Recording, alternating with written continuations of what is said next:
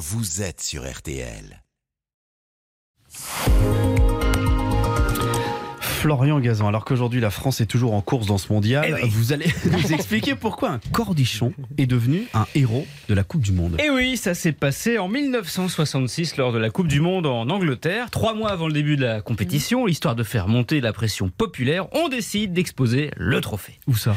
Alors au milieu d'une exposition de timbres dans une église en face de l'abbaye de Westminster, euh, drôle d'idée, car le 20 mars à 12h10, shocking, la Coupe du Monde a disparu de sa vitrine. Et la panique à bord. Et oui, branle-bas de combat à Scotland Yard, les policiers remarquent d'entrée quelque chose d'un petit peu étrange. Le voleur n'a pris que la coupe, alors qu'à côté, il y avait des timbres estimés à plusieurs millions de livres sterling.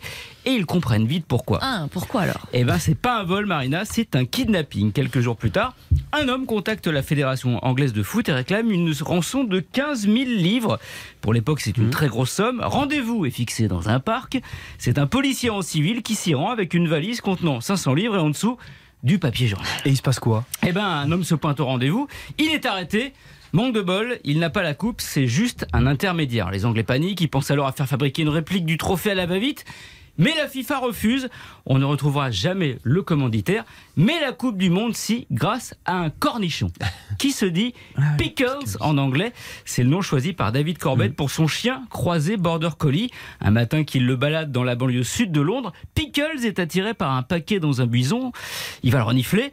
Le propriétaire l'ouvre. Il a retrouvé la Coupe du Monde. Et comment il s'est retrouvé là? Bah ça, on l'a jamais su en fait. Mais Pickles est devenu un héros national, d'autant plus que quelques mois plus tard, c'est Bobby Moore, le capitaine de l'équipe anglaise, qui soulève le trophée à Wembley.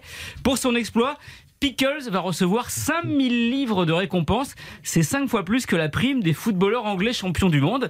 Aujourd'hui, Pickles évidemment n'est plus là, mais son collier est exposé au musée du football à Manchester. Pas mal pour un cornichon quand même. C'est ouf ça. hein C'est complètement ouf. Merci beaucoup.